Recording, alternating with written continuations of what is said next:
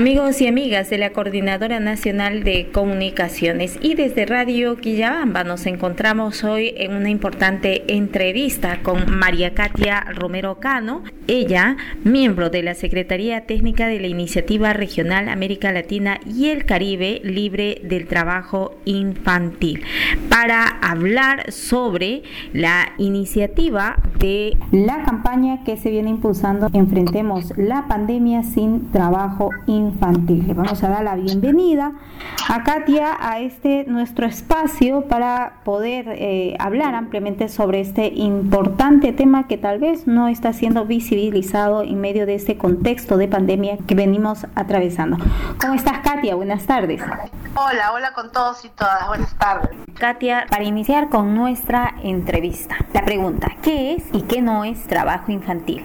Esa es una pregunta súper importante. Mira, trabajo infantil es cuando los niños, niñas y adolescentes por debajo de los 18 años están desarrollando una actividad económica, pero esa actividad económica está afectando su pleno desarrollo. Es decir, no le deja estudiar, no le deja o estudiar en condiciones, ¿no? No le deja descansar, no le deja eh, jugar, no le deja los espacios de uso de su tiempo como cada niño, porque los niños están en crecimiento desarrollo entonces, si estas actividades económicas que realiza están contradiciendo ese pleno desarrollo, entonces es trabajo infantil. Ahora, normativamente, dentro de las normas, se dice que es trabajo infantil cuando los niños por debajo de los 14 años tienen este problema. Y además, los adolescentes que están por debajo de los 18 años y que trabajan y, además tienen este problema y las actividades además están perjudicando su salud o su seguridad, es decir, que se exponen a enfermedades o a lesiones, ¿no? O incluso que no son solamente, porque la salud no solamente es física, ¿no? Que me corto, me, me golpeo, sino además afectan su salud mental. Pueden estar en contacto en ambientes que son de adultos y que dañan, ¿no es cierto?, ese desarrollo psicológico, emocional que todavía está en proceso un adolescente. Entonces, trabajo infantil es toda esa participación de niños, niñas, adolescentes en actividades económicas que lo perjudican, que lo dañan. Pero podría ser que haya adolescentes trabajando y está permitido. Hay adolescentes que pueden trabajar, pero en actividades que el país permita. En todo caso, los países lo que tienen es un listado de actividades que no deben realizar. Y las que no estén en el listado probablemente la pueden hacer. Y en esas actividades están todas aquellas donde los chicos utilicen pesticidas, hagan cargas excesivas, ¿no? Entonces, este, o estén en contacto con herramientas que corten o que necesiten entrenamiento que no tienen o que necesiten, digamos, niveles de seguridad que son pensados para los adultos pero no para los niños. Entonces, ¿qué es trabajo infantil? Esto que daña. ¿Qué no es trabajo infantil? Lo que puede estar permitido en el caso de los adolescentes que trabajan y las actividades que realizan niños, niñas con sus padres, muchas veces en el ámbito familiar, que son económicas, pero que no les roban más tiempo, que pueden aprender incluso, ¿no es cierto?, algunas, algunas tareas. Entonces, eh, así podríamos entender trabajo infantil o no trabajo infantil. Hablando del tema en América Latina, hay una iniciativa regional que se está promoviendo en América Latina y el Caribe sobre el tema de libre de trabajo infantil. ¿Cómo aporta esta iniciativa a fortalecer las políticas públicas peruanas? Muy importante para los países haber formado este espacio, ¿no?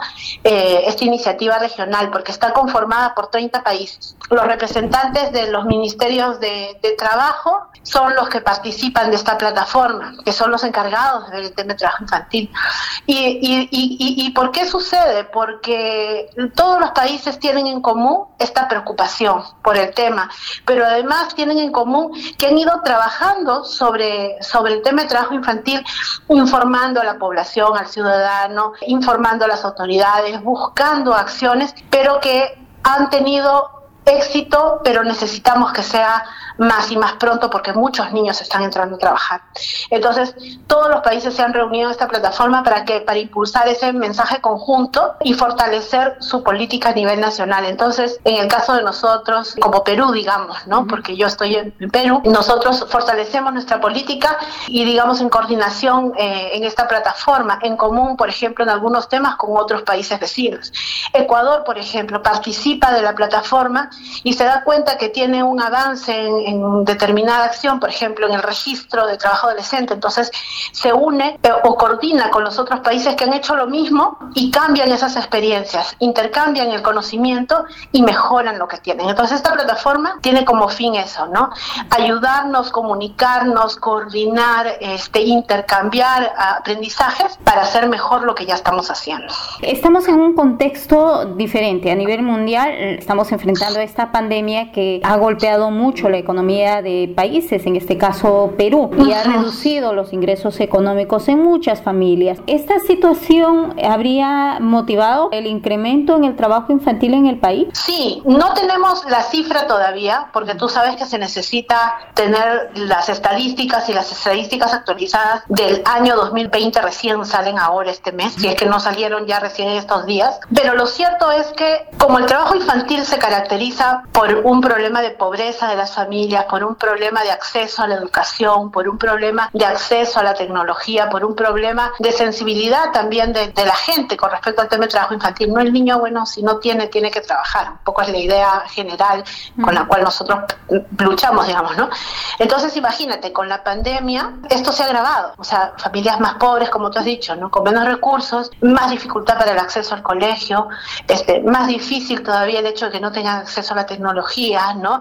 Y la gente muy preocupada muchas veces en resolver otros problemas que un poco deja de lado algunos otros. Entonces, el trabajo infantil se vuelve un poco más invisible, como tú dices. No, no, no, no lo logramos ver, pero sin embargo es un peligro latente, porque los chicos están abandonando el colegio eh, por problemas de conectividad para llevar esta escuela virtual entonces, están trabajando. Y entonces lo que hay que asegurar, no trabajen los adolescentes en actividades que sean peligrosas o, porque sean informales o porque, digamos, por la necesidad se involucren en actividades que puedan poner en riesgo su salud y que, y que los niños más pequeños no ingresen al trabajo infantil. Entonces, la preocupación general es el bienestar de las familias, mejorar ese contexto para que no suceda y la pandemia desgraciadamente agrava eso, ¿no? Agrava esa situación. Entonces, podríamos concluir que nos estamos enfrentando a riesgos de retroceder en los avances logrados para prevenir y erradicar el trabajo infantil. Ese es el gran riesgo, porque si no le ponemos atención, lo que va a suceder es que vamos a perder,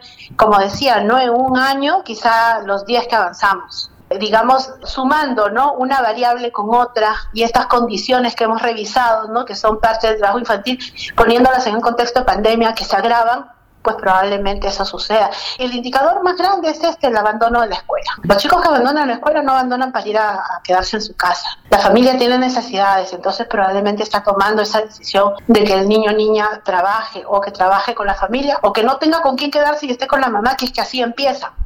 ¿No?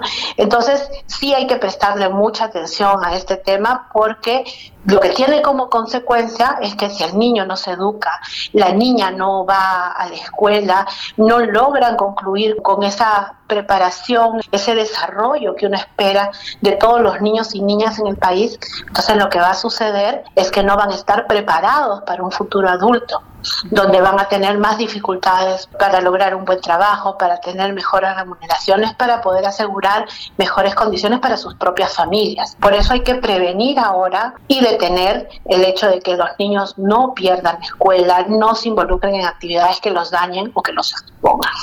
Dentro del rol del Estado, que es supervisar el cumplimiento de estas leyes de protección a los niños, niñas y adolescentes del trabajo infantil, eh, ¿cuál es, según tu percepción, cuáles serían las limitaciones para que se pueda cumplir cabalmente estas normas y qué retos estaría enfrentando nuestro país? El principal reto de la lucha contra el trabajo infantil es la visibilidad del problema, ¿no? O sea, que nosotros como ciudadanos aceptemos que es un problema, no es una solución. O sea, el trabajo de los niños no soluciona el problema de las familias.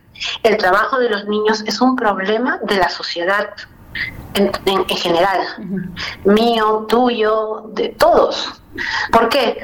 Porque hay pérdida de capacidades del país, hay pérdida de derechos de las personas y se pone en riesgo la salud, ¿no es cierto?, y el bienestar de, toda una, una región finalmente, ¿no? Entonces, eh, el trabajo infantil tiene que ser analizado, aceptado, reconocido como un problema. Eso es lo más importante, primero.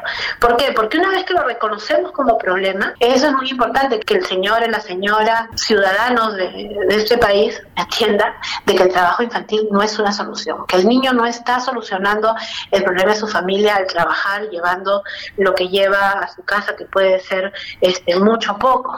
Lo que está haciendo es embargando su futuro, está limitando su crecimiento, su desarrollo, su bienestar, pero sobre todo está poniendo en riesgo el cumplimiento de sus derechos. ¿no? O sea, de 7 millones de niños hay un millón y pico que no está ejerciendo sus derechos. Cuando esto se fortalece, cuando se toma conciencia sobre esto, entonces funciona todo lo demás. Políticas más saludables, gente que las cumple, normas que se cumplan, ¿no? Porque el tema no es el tema no es auxiliar al niño que ya está en trabajo infantil, que ya se dañó, ya se lesionó, que fue víctima de violencia, que fue llegó a, a través de la trata a la explotación económica, ¿no es cierto? Y es una víctima consumada esa no es la solución. La solución es evitar que más niños entren, que lleguen a esa situación. ¿No? Entonces, ¿dónde está la acción que el Estado debe realizar? Es fortalecer, eh, digamos, sus capacidades a nivel de la escuela, detectando. Tú me preguntabas, ¿qué es lo clave, qué es lo más débil que tiene el Estado? Identificar el trabajo infantil, ¿no? Saber dónde está, qué está pasando, dónde están los niños que trabajan, porque un niño que trabaja vendiendo caramelos en la calle para poner lo más visible que hay en el mundo, ¿no? vendiendo caramelos, puede no solamente no está yendo a la escuela probablemente o está desprotegido en la calle que lo pueden atropellar, puede ser víctima de robo, de maltrato, sino que puede pasar a ser peor víctima una peor víctima que es producto de la trata, producto de una explotación, digamos, un uso abusivo por parte de otros o llegar a actividades ilícitas que lo dañen moralmente. ¿No? El uso de los niños en el tráfico de drogas o la explotación sexual si son niñas. Entonces, es una cadena, no hay que pensar que lleguen hasta ese final. Entonces, el Estado, la parte más débil que tiene es el de reconocer, que no es solo para Perú, o sea, sucede en los otros países también, porque justamente lo que hay es invisibilidad del problema. Entonces, nosotros tenemos que hacerlo visible, no dejarlo pasar. Bien, Katia, tu exhortación en todo caso a las familias y a todos los actores que deben estar involucrados en esta, en esta campaña de no al trabajo infantil. Bueno, lo más importante es que niños, niñas y adolescentes sepan que estamos atentos a esta situación, ¿no? Eh, si somos docentes desde la escuela, apoyarles, informarles, si somos padres de familia, eh, darles oportunidades a nuestros hijos, a nuestras hijas de concluir su, su educación, de cubrir con sus derechos, van a ser luego, eh, digamos, sus hijos parte de familias que tengan mayor bienestar. Si somos empleadores, tener eh, esta atención sobre las condiciones en las que nuestros adolescentes están trabajando, darles oportunidades de aprender y mejorar, que eso no solo beneficia al adolescente en su trabajo, sino a nosotros mismos como empresarios, como empleadores, ¿no? Estamos involucrados en las organizaciones sindicales, ¿no? Como, digamos, desde nuestro espacio de trabajo, de comunicación con otros trabajadores, podemos ser, multiplicar los ojos, ¿no es cierto? Y alertar sobre los casos de trabajo infantil y trabajo peligroso eh, los servicios de salud, como decía antes, los agentes, eh, diferentes actores de los gobiernos locales, provinciales, regionales, que pueden estar en tantos sitios, ¿no? Alertando sobre esto. En realidad, eh, todos debemos participar y, entender de que todos tenemos un rol, ¿no? Frente a esta situación que es general y que está producida por tantos aspectos que no tienen que ver con un problema del niño, sino con un problema, digamos, que podemos resolver apoyando el desarrollo de nuestra familias en esas condiciones. Muchas gracias, Katia. Bueno, esta ha sido una entrevista en el marco de la campaña de la Iniciativa Regional de América Latina y el Caribe Libre de Trabajo Infantil en alianza con la Coordinadora Nacional de Comunicaciones. Informó Marilyn Zamora desde Radio Quillabamba.